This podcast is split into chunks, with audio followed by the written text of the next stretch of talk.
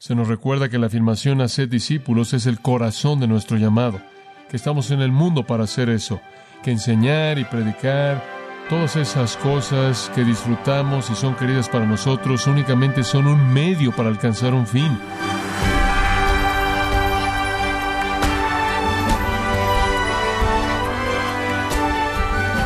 Le damos las gracias por acompañarnos en su programa Gracias a vosotros con el pastor John MacArthur.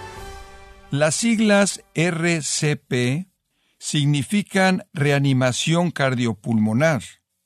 Es un entrenamiento que millones de personas toman para responder emergencias y salvar vidas en personas que están al borde de la muerte. Si hablamos de vida espiritual, ¿Está usted entrenado a salvar almas de la muerte eterna? Hoy John MacArthur nos enseña a practicar RCP espiritual a las almas perdidas. Por ello no se pierde este entrenamiento evangelístico, parte de la serie Haciendo discípulos, aquí en gracia a vosotros. Llegamos de nuevo a este texto en Mateo capítulo 28, versículos 16 al 20. Ahora permítame decir inicialmente siempre ha sido el deseo de Dios alcanzar al mundo entero. Y entonces cuando llegamos a Mateo capítulo 28 y vemos esa gran afirmación en el versículo 19, haced discípulos de todas las naciones, no estamos bajo ninguna idea de que esto es algo nuevo. No es algo nuevo, es algo muy antiguo, porque Dios en el comienzo mismo quiso traer a la humanidad a la comunión y relación consigo mismo. De hecho, no fue sino hasta que el hombre en pecado se alejó de Dios, que Dios incluso diseñó separar a las naciones. No fue sino hasta que Él necesitó a una nación testigo, una nación misionera, que Él llamó a Israel para alcanzar al resto del mundo. No fue sino hasta que Israel fracasó en hacer eso que Dios tuvo que llamar a un remanente pequeño de personas para hacer lo que la nación no quería hacer, y eso es lo que nos lleva a Mateo 28 y las palabras de Jesús, haced discípulos de todas las naciones, les fueron dadas a quinientos discípulos al costado de un monte en Galilea, quienes fueron el remanente creyente de una Israel apóstata. Fue a ellos y a todos aquellos que serían de una fe semejante a la de ellos, una fe igualmente preciosa a la de ellos, incluyendo nosotros, que este mandato sigue. Pero esto es solo un eco. Esto es solo un eco de la intención original de Dios de alcanzar al mundo. Inclusive al llamar a Abraham, él dijo, de ti vendrá una simiente, y mediante esa simiente todas las familias de la tierra serán benditas. Y fue a la nación de Israel que Dios le dijo, declarad su gloria entre las naciones. Primero de Crónicas 16 y Salmo 96, sus maravillas entre todos los pueblos. Y en Isaías 42, Isaías 43 y después Isaías 52 e Isaías 66, Oímos al profeta quien habla, por así decirlo, expresando el corazón de Dios, diciéndole al pueblo que esparce el mensaje al mundo. Siempre ha sido el deseo de Dios alcanzar al mundo de personas perdidas y traerlos a la comunión consigo mismo. En 1 Timoteo 2, 3 y 4 dice, Dios nuestro Salvador, el cual quiere que todos los hombres sean salvos y vengan al conocimiento de la verdad. Entonces el corazón de Dios siempre ha sido un corazón por alcanzar al mundo. En ese versículo, el cual es más conocido que cualquier otro versículo, simplemente se afirma porque de tal manera amó Dios al mundo que ha dado a su Hijo unigénito para que todo aquel que en él cree no se pierda, mas tenga vida eterna. Entonces no nos sorprende oír un mandato como este, hacer discípulos de todas las naciones, porque esto es lo que Dios quiso desde el comienzo mismo. Y ahora Dios tiene un remanente de personas congregados en ese lugar en Galilea, y todos aquellos que van a venir de su ministerio, incluyéndonos a nosotros, a quienes este mandato es dado para alcanzar al mundo. Se nos recuerda que la afirmación hacer discípulos es el corazón de nuestro llamado, que estamos en el mundo para hacer eso, que enseñar y predicar y alabar y tener comunión, todas esas cosas que disfrutamos y son queridas para nosotros únicamente son un medio para alcanzar un fin, únicamente son elementos de preparación para la tarea real la cual es evangelizar al mundo, lo cual es alcanzar a los perdidos para Cristo. Y entonces debemos estar concentrados en hacer discípulos de todas las naciones, todos los pueblos, todos los grupos étnicos, todas las tribus, todas las razas. La idea de hacer un discípulo es un término hermoso, hermoso. La palabra maceteo, el verbo que es usado aquí, conlleva la idea de un creyente y un aprendiz. Supongo que podríamos decir que es un aprendiz creyente o un creyente que está aprendiendo. Haced creyentes aprendices de todas las naciones. Haced creyentes que aprenden. No es simplemente uno que cree o usted tendría otra palabra. No es simplemente uno que aprende o tendría otra palabra.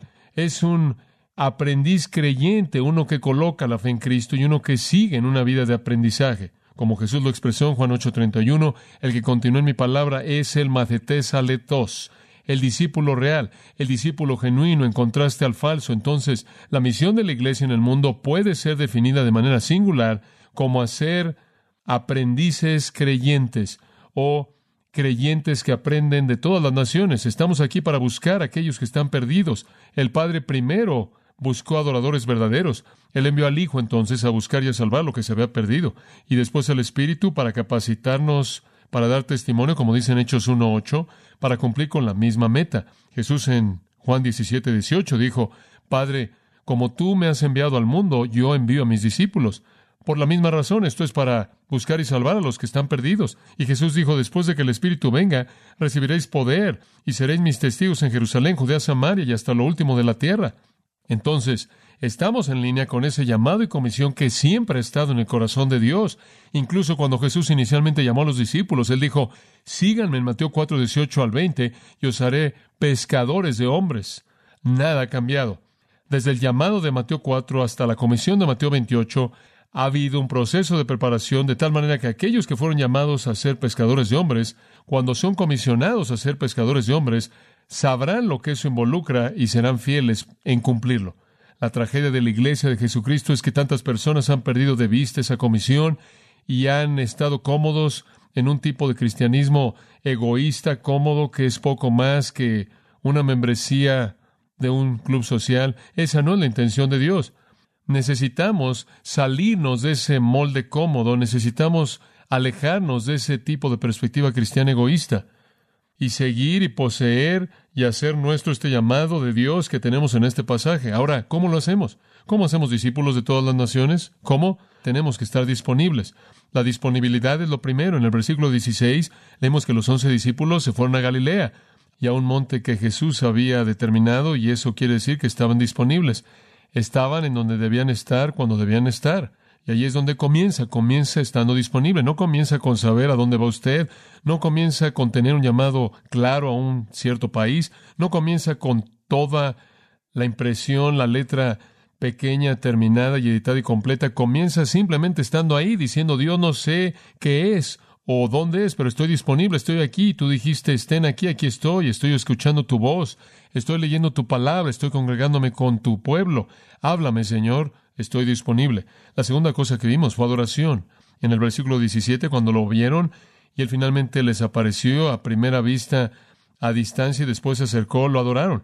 Cayeron sobre su rostro postrados, por así decirlo, ante él, algunos de ellos dudando hasta que él se acercó porque no lo habían visto después de su resurrección.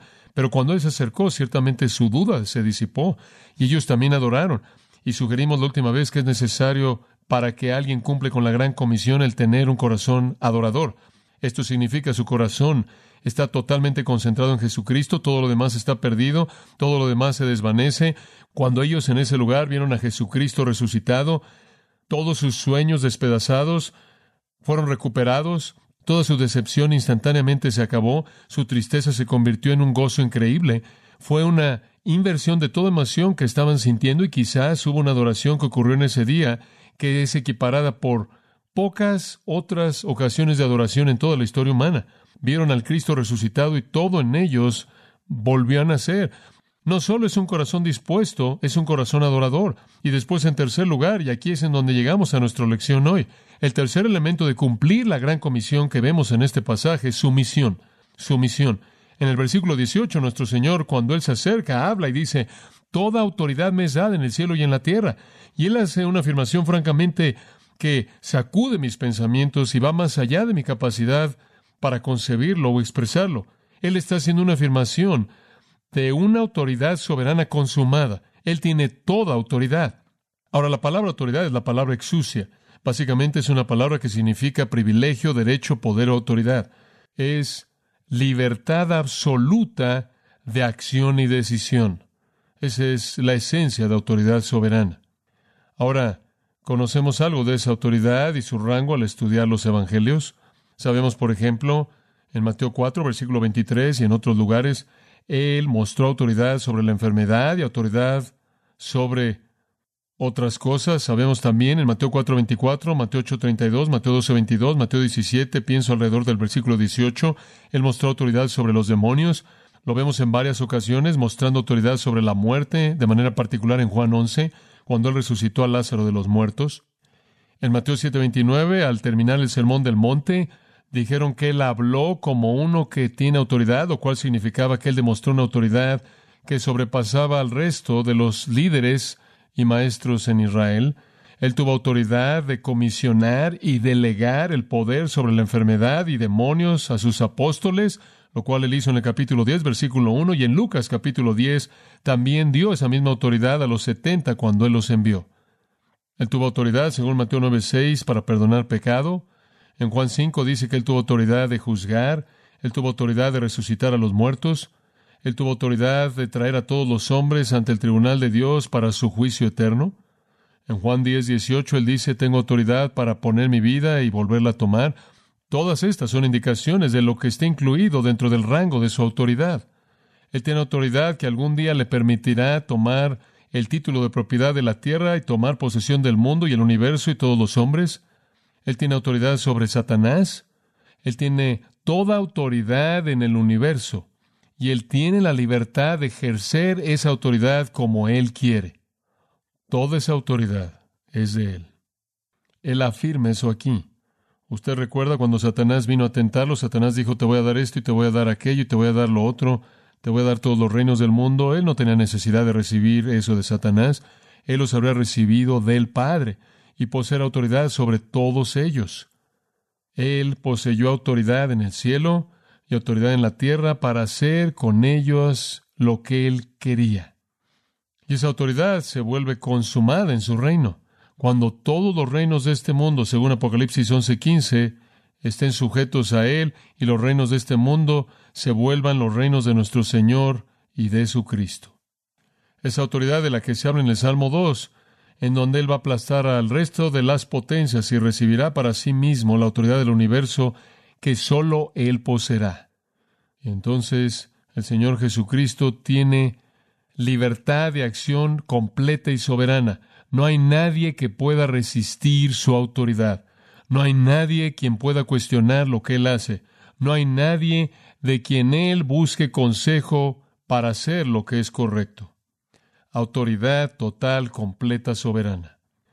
Toda potestad. Ahora observe esta frase, me es dada. ¿De dónde lo obtuvo? El primer vistazo de eso viene en el Antiguo Testamento, en la profecía de Daniel en el capítulo 7, en el versículo 13. Y en la visión Daniel dice, vi en las visiones de la noche, y aquí uno como el Hijo del Hombre, eso claro es Cristo, vino con las nubes del cielo. Él ve a Cristo en su segunda venida. Casi una descripción exactamente paralela a Mateo 24:30, en donde Cristo describe su segunda venida como el Hijo del Hombre viniendo en las nubes del cielo. Y el Hijo del Hombre vino con las nubes del cielo y él vino primero al anciano de días. Ese es un título del Antiguo Testamento para Dios Padre. Entonces el Hijo viene a Dios Padre y es traído cerca de él. Y ahí le es dado dominio y gloria y un reino para que todo pueblo, naciones e idiomas le sirvan. Su dominio es un dominio eterno que no pasará y su reino no será destruido. Ahí está la escena del Hijo glorioso, en la gloria de su segunda venida, acercándose a Dios Padre, quien le da todo dominio, y toda autoridad y todo poder y todo privilegio y todos los reinos. Toda potestad me ha sido dada. Hacemos la pregunta, ¿de dónde lo obtuvo? ¿Vino a él de quién? Del Padre. El Padre le ha encomendado todo juicio al Hijo, dice Juan 5. El Padre le ha dado toda autoridad al Hijo, dice Daniel capítulo 7. Eso es repetido en muchos lugares diferentes. En Isaías 9 dice que el gobierno está sobre sus hombros. Dios le ha encomendado todo juicio, todo poder. Dios dice en Hechos 2.36, lo ha hecho Señor y Cristo. Mesías Rey. Dios, dice en Filipenses 2, le exaltó hasta lo sumo y le ha dado un nombre que es sobre todo nombre, para que en el nombre de Jesús toda rodilla se doble en la tierra y debajo de la tierra y toda lengua confesará que Jesús es Señor para gloria de Dios Padre. Filipenses 2 dice eso en los versículos 9 al 11. Cristo es hecho Señor. Y viene un día cuando Él viene con la plenitud de esa autoridad y Él recoge a los reinos del mundo y los congrega a sí mismo, limpia todo lo que es malo y vil, impío, y que rechaza a Cristo y envía al infierno a aquellos que van al infierno y aquellos que van al cielo eterno glorioso que pertenecen ahí, los reinos del mundo llegan a un fin y todo se resuelve en Cristo y en ese día, cuando Él haya reunido al reino entero del mundo y el universo para sí mismo, haya limpiado todo lo que es impuro y redimido a todos los que deben ser redimidos, dice en 1 Corintios 15, 27, que Él, habiendo hecho todo eso, va a tomar eso y se lo va a devolver al Padre en un acto de adoración. Entonces a Él se le da toda autoridad para tomar de regreso al mundo y el universo del enemigo usurpador Satanás, y se lo va a devolver al Padre. Él entonces tiene toda autoridad. Lo que eso dice es esto, Él está a cargo, Él es soberano, y debemos someternos a Él. Ahora, ¿por qué dice Él esto? Porque es en base a nuestra sumisión a su autoridad que nos colocamos en el lugar de obediencia, ¿verdad? Debemos entender que su mandato es obligatorio antes de que lo obedezcamos, porque el mandato en sí es sorprendente, alcanza todo, es casi paralizador. Haced discípulos de todas las naciones. Y si nos parece difícil, imagínese lo que les pareció a ellos.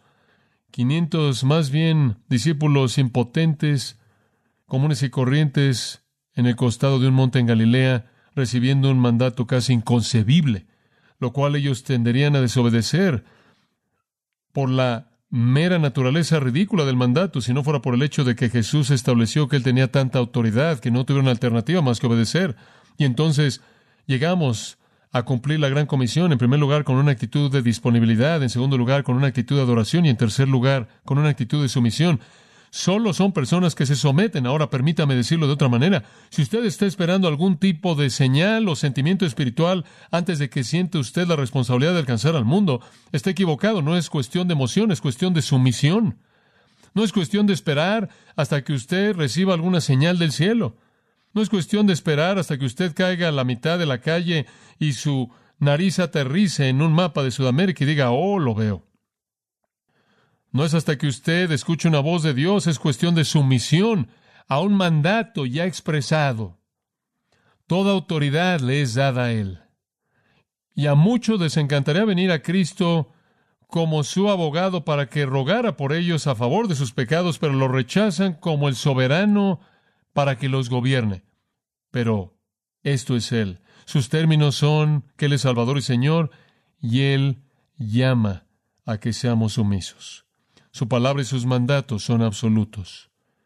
Y esa es la razón por la que en el versículo 19 dice, por tanto, por tanto, ¿qué quieres decir por tanto? Debido a que estoy a cargo.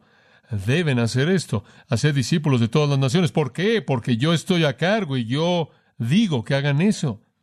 Debe haber un espíritu sumiso. Y cuando usted busca a alguien en quien quiere invertir su vida, cuando yo busco a alguien en quien quiero invertir mi vida, que pienso que tiene potencial espiritual, busco a alguien que tiene un espíritu sumiso, alguien quien es expresado en otro término moldeable, que está dispuesto a aprender. Él es el Señor soberano, esto no es negociable. La gran comisión, la misión de la iglesia, entonces depende de tres actitudes. La actitud de disponibilidad, la actitud de adoración y la actitud de sumisión. Ahora escúcheme. Esas tres actitudes indican una preocupación del corazón centrada en Dios. Indican un enfoque en Dios. Que mi corazón está dirigido a Dios, que hay un corazón disponible, devoto. Me encanta en el Antiguo Testamento cuando habla de un corazón dispuesto. Éxodo 25, Éxodo 35, Jueces 5, Jueces 8, Nehemías 11, Esdras 1, Esdras 3, versículo 5, otros lugares. Habla de que el pueblo tuvo un corazón dispuesto. Ese es el tipo de corazón que usted ve aquí un corazón dispuesto, un corazón adorador, un corazón sumiso para hacer lo que Él dice. Y esa es la antítesis de estar inmerso en los asuntos triviales de nuestro mundo moderno, de pasar nuestras vidas y nuestro tiempo y nuestro talento y nuestra energía y nuestro dinero y nuestros recursos en nosotros mismos.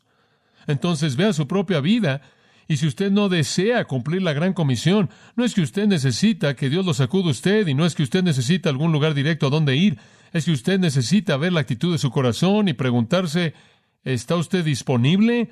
¿Realmente estoy disponible? ¿Realmente estoy adorando? ¿Tengo un enfoque singular en mi vida? ¿Soy sumiso de tal manera que cuando encuentro un mandato de Dios lo obedezco de manera pronta?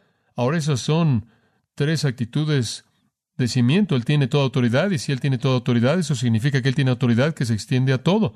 Él gobierna sobre el cielo y la tierra, Él gobierna sobre lo físico y lo espiritual, Él gobierna sobre los hombres y ángeles, Él gobierna sobre ángeles santos y demonios caídos, Él gobierna sobre Satanás mismo, Él controla la enfermedad, él controla las circunstancias, Él controla el viento y las olas, Él perdona pecado, todo está bajo su control. Y cuando Él dice que debemos hacer esto, entonces debemos hacerlo. Y eso nos lleva al cuarto. Ese es el principio de obediencia, o el elemento de obediencia, lo cual es necesario para hacer la gran comisión. Y aquí en el versículo 19 es donde usted tiene el mandato. Hacer discípulos de todas las naciones y llama a la obediencia. ¿Cómo está usted haciendo eso? ¿Cómo está usted haciendo eso? ¿Está usted en las palabras de Lucas 24, 47, llevando el arrepentimiento y perdón de pecados y predicándolo en su nombre entre todas las naciones? ¿Cómo es que usted se está volviendo un pescador de hombres? Bueno, debemos ser obedientes. Dice usted, bueno, ¿obedientes a qué? Él le dice a usted cómo hacerlo aquí en el versículo 19 con tres participios. El verbo principal es hacer discípulos de todas las naciones. Los tres participios son yendo, bautizando, enseñando. Así es como usted lo hace yendo, bautizando, enseñando. Así es como usted hace un discípulo. No es solo que deben creer, es que deben creer y ser instruidos. No solo que son instruidos, también incluye su acto de fe, lo cual es simbolizado en el bautizo. Y ninguno de esos puede llevarse a cabo hasta que usted va a esas personas. La comisión de la iglesia es no esperar hasta que el mundo se aparece. La comisión de la iglesia es ir al mundo, ir a ellos. Ahora hablemos de ese primer participio, yendo por ezuntes. De hecho, en el griego podría ser traducido mejor habiendo oído. Habiendo oído. No es un mandato, vayan. No es un mandato en el griego. En una versión la expresaron en el modo imperativo, pero en el griego es una suposición, habiendo oído. Digo, es básico que si usted va a ser discípulos de todas las naciones, habrá tenido que ir. Habiendo oído se da por sentado, es obvio, es natural, es un corolario. Ahora, recuerde que al principio del ministerio del Señor Él le dijo a sus discípulos, no vayan más que a las ovejas perdidas de la casa de Israel. Usted puede leer eso en Mateo 10, versículos 5 y 6. Usted lo vuelve a ver en Mateo 15, versículo 24. Él les dice, no vayan. Ahora él dice, vayan. ¿Cuál es la diferencia? La diferencia es inicialmente las salvaciones de los judíos, dice en Juan 4. Inicialmente Pablo dijo en Romanos 1.16, porque no avergüenzo del Evangelio, porque es poder de Dios para salvación a todo aquel que cree. Al judío que, primeramente, no solo, pero primeramente. El diseño de Dios fue darle el ofrecimiento del reino Israel, llamar Israel a la salvación, después usar Israel. Y qué llamado tan bendito este habría sido alcanzar el mundo. Entonces él estaba diciendo, por ahora, vayan a Israel. Vamos a Israel primero. No solo, pero primero. Israel fue apóstata, Israel fue incrédula. La tragedia de esa nación está diseñada en una parábola hermosa, hermosa en Mateo 22, en donde un rey tiene un banquete de fiesta para su hijo y el rey sale a llamar a los invitados que ya habían sido invitados. Esa es la nación de Israel. Sabían quiénes eran, eran el pueblo de Dios. Sabían que su Mesías venía, sabían que tenían la invitación en la mano y él salió a decirles, ustedes que han sido invitados, ahora es el momento y se rehusaron a venir. Algunos simplemente fueron indiferentes y algunos fueron hostiles y entonces el rey dijo, vayan a las carreteras y caminos y encuentran a cualquier persona que puedan encontrar, invítenlos para que vengan y van a venir y ser los invitados del matrimonio del Hijo y el retrato fue de un Israel apóstata que rechazó a su Mesías, perdió la celebración planeada para ellos y entonces se le dio otro pueblo y entonces al principio Dios en su gracia trajo salvación a Israel, no para que fuera solo de ellos, pero para que ellos, habiendo creído, se volvieran los testigos privilegiados para alcanzar al mundo. Rechazaron y Dios se quedó con este pequeño grupo de personas congregados allí en Galilea y unos cuantos otros discípulos allá en Jerusalén, y a través de ellos él llevaría a cabo la obra, la tarea de alcanzar al mundo, la cual la nación de Israel se rehusó a hacer. Debido a que Israel ya no quiso el Evangelio, él dice ahora, vayan al mundo, vayan al mundo. Ya no más solo al pueblo de Israel. Oh, no serán excluidos, ciertamente no lo serán, porque el primer lugar en el que la primera iglesia predicó fue en Jerusalén y tres mil judíos fueron salvos y tres mil, no debería decir todos ellos que eran judíos, tres mil fueron salvos. Muchos de ellos sin duda fueron judíos, como también peregrinos de otras tierras, y la iglesia en Jerusalén creció y floreció hasta que la doctrina del Evangelio había llenado toda la ciudad y ahí hubo una gran iglesia y los judíos a lo largo de la historia de la iglesia han sido redimidos y han respondido al Evangelio, no los excluyó en absoluto. Pablo incluso predicó a los judíos en cualquier ciudad a la que iba. El primero fue a la sinagoga para ganarlos para Cristo. Los judíos están incluidos, pero hay un nuevo plan. Dios ya no va a usar a la nación de Israel para que sea su testigo. Se rehusaron. Él va a usar al remanente que cree para que sea su pueblo que es testigo. Entonces ahora él dice, vayan a todo mundo, Israel. Ya no va a ser mi pueblo testigo. Ustedes que son de la fe, vuélvanse a ese pueblo y vayan al mundo entero a predicar el mensaje de gracia Salvador.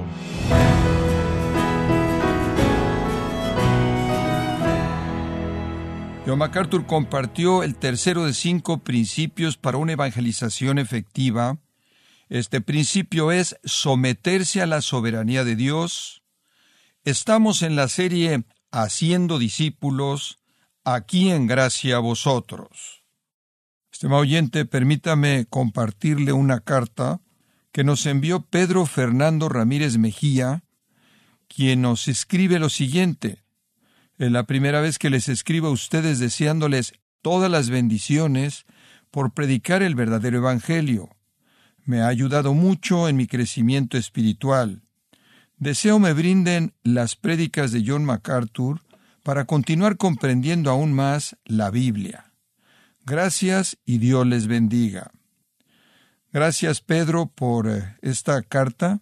Muchas veces no son tan extensas, pero su contenido es muy rico y nos alienta a saber cómo Dios está obrando en nuestros oyentes a través de su palabra con este su programa Gracias a vosotros.